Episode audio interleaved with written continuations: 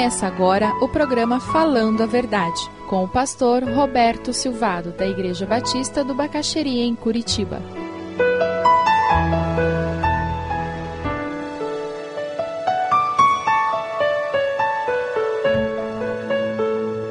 Mateus capítulo 13, versículo 44 em diante. Eu queria fazer uma pergunta para você. Qual é o bem que você tem que tem maior valor financeiro? Qual é o bem material que você possui que tem o maior valor financeiro? Uma outra pergunta agora. Qual é o relacionamento que você tem que tem o maior valor emocional? Qual o relacionamento que você nutre que tem o maior valor emocional para você? Não pode contar a sogra. Pensa no outro relacionamento. E agora a pergunta é: quando você pensa em Deus e no seu relacionamento com Ele, esse relacionamento tem valor? Qual é o nível de valor que esse relacionamento tem? Comparado com essas outras coisas que nós falamos, qual é o nível de valor que esse relacionamento com Deus tem? Nós vamos falar particularmente de duas parábolas que lidam com uma questão de valor, de prioridade, do que é importante. Importante a ponto de eu me sacrificar ou de mudar minha vida por ter encontrado esta coisa que é importante. Nós temos falado do perigo de quando você lê uma parábola, você ler alegoricamente, dando significado a cada objeto, a cada parte. Temos falado muito que quando você está lendo uma parábola de Jesus, você precisa procurar a mensagem central e normalmente ela está muito claramente definida por Jesus. Você procura a mensagem central e o resto é história. Não procure dar significado para cada detalhe da parábola. Uma outra dica com relação à parábola é você ler a parábola e tentar se colocar no lugar daquelas pessoas lá no primeiro século que ouviram Jesus falar. Porque muitas vezes Jesus está falando de situações e coisas que não fazem parte mais da nossa cultura. As duas parábolas que nós vamos estudar hoje, de uma forma muito especial, elas exigem isto de nós. Elas falam de coisas muito diferentes do que a nossa sociedade tem. Nós achamos estranhas algumas das afirmações e relatos. E se nós queremos compreender o que Jesus quis dizer, nós precisamos entender o que aquelas pessoas ouviram e entenderam de Jesus. No Mateus 13, de 44 em diante. O reino dos céus é como um tesouro escondido num campo. Certo homem, tendo-o encontrado, escondeu-o de novo. Então, cheio de alegria, foi, vendeu tudo que tinha e comprou aquele campo. O reino dos céus também é como um negociante que procurava pérolas preciosas. Encontrando uma pérola de grande valor, foi, vendeu tudo que tinha e a comprou. Quando nós lemos esse texto, até parece que esse homem era meio desonesto, né? Foi num campo, achou um tesouro, aí ele esconde o tesouro de novo, e daí sai e compra o campo sem contar para ninguém. Porque nós não sabemos como era a sociedade naquela época, nós vamos ler o texto com os óculos da nossa geração. Então, esse é um dos macetes para nós entendermos melhor as Escrituras e, particularmente, as parábolas. Vamos conversar um pouquinho sobre o versículo 44? O tesouro escondido no campo. Sabe qual era o ditado rabínico popular naqueles dias? O ditado rabínico popular que os líderes religiosos diziam era: só existe um lugar seguro para o dinheiro. Aonde é? A terra. Só existe um lugar seguro para o dinheiro. A terra. Era comum eles esconderem os tesouros deles debaixo da terra. Eles não confiavam em banqueiros. Parece que o problema não é só de hoje. Eles não confiavam em deixar nas suas casas porque tinham medo de serem roubados. Parece que o problema de roubo nas casas não era só de hoje. Então o que eles faziam era esconder os seus tesouros na terra.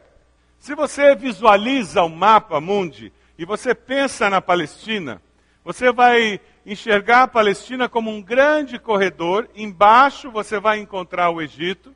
E em cima, no norte, você vai encontrar o, países que naqueles dias do Velho Testamento eram povoados pelos assírios, os babilônios, e era o caminho por onde os romanos chegavam também. Então, para nós entendermos essa questão de enterrar, enterrar tesouros, é importante nós sabermos que naqueles dias, e nos dias que antecederam os tempos de Jesus, a Palestina era um grande corredor de exércitos. Era como se nós morássemos no Paraná e você tivesse os egípcios morando no Uruguai, e você tivesse os assírios, babilônios e os romanos morando lá por Minas Gerais, morando pela Bahia, São Paulo. E quando os egípcios resolviam conquistar o mundo, o que, que eles faziam? Passavam por cima de Israel. Quando os assírios queriam conquistar o mundo, o que, que eles faziam? Desciam por cima de Israel até o Egito. Quando os babilônios resolviam que iam conquistar o mundo, o que, que eles faziam? Passavam por cima de Israel e iam até o Egito. O povo vivia numa situação de guerra quase permanente. Então o que, que eles faziam? Vem aí um exército inimigo. Todo mundo pegava tudo que tinha valor em casa, colocava num baú ou dentro de um saco, cavava um buraco no chão, colocava aquilo, enterrava e se mandavam. Se escondiam nas cavernas, se escondiam nas montanhas de Golã, ou eram presos, eram mortos, ou eram presos, enviados cativos para um outro país como escravos.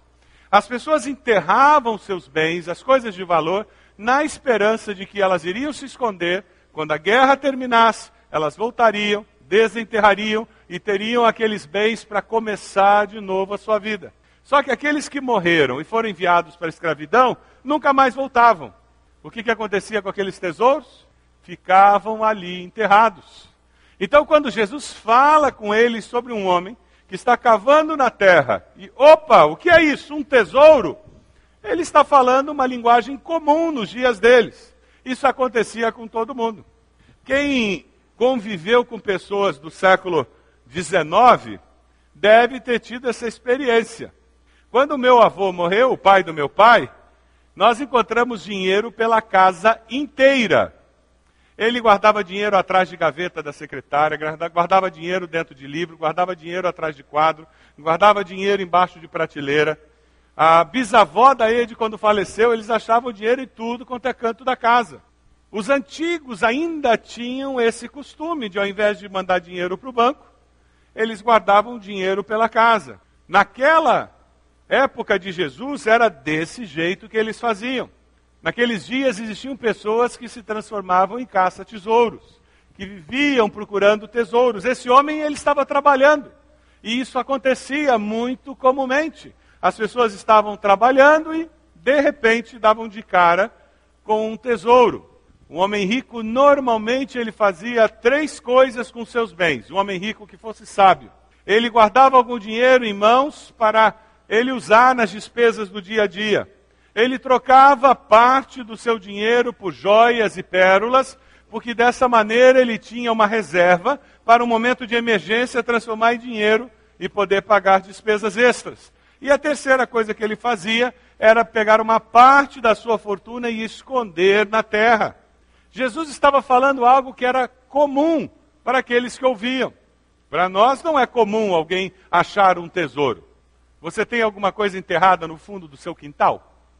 Você enterrou o seu tesouro, as suas joias, lá no fundo do quintal, fez um buraco. Ninguém faz isso, mas naqueles dias, as pessoas entendiam claramente o que Jesus queria dizer.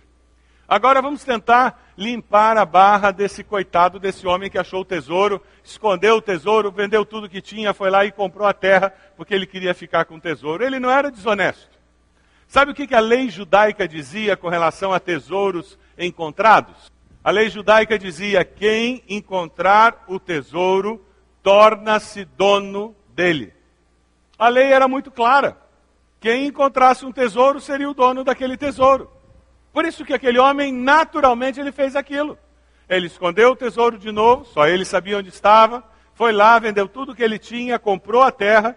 Se aquele tesouro fosse do dono da terra, ele não ia vender a terra, mas ele vendeu a terra, porque ele não sabia que tinha um tesouro na terra dele. Na nossa lei, os descendentes poderiam entrar na justiça, dizer que eles tinham direito à parte do tesouro, e o governo federal, na hora, o leão viria para tirar a parte dele de impostos. Não é assim? Naqueles dias, a lei dizia: quem achou o tesouro é dono do tesouro.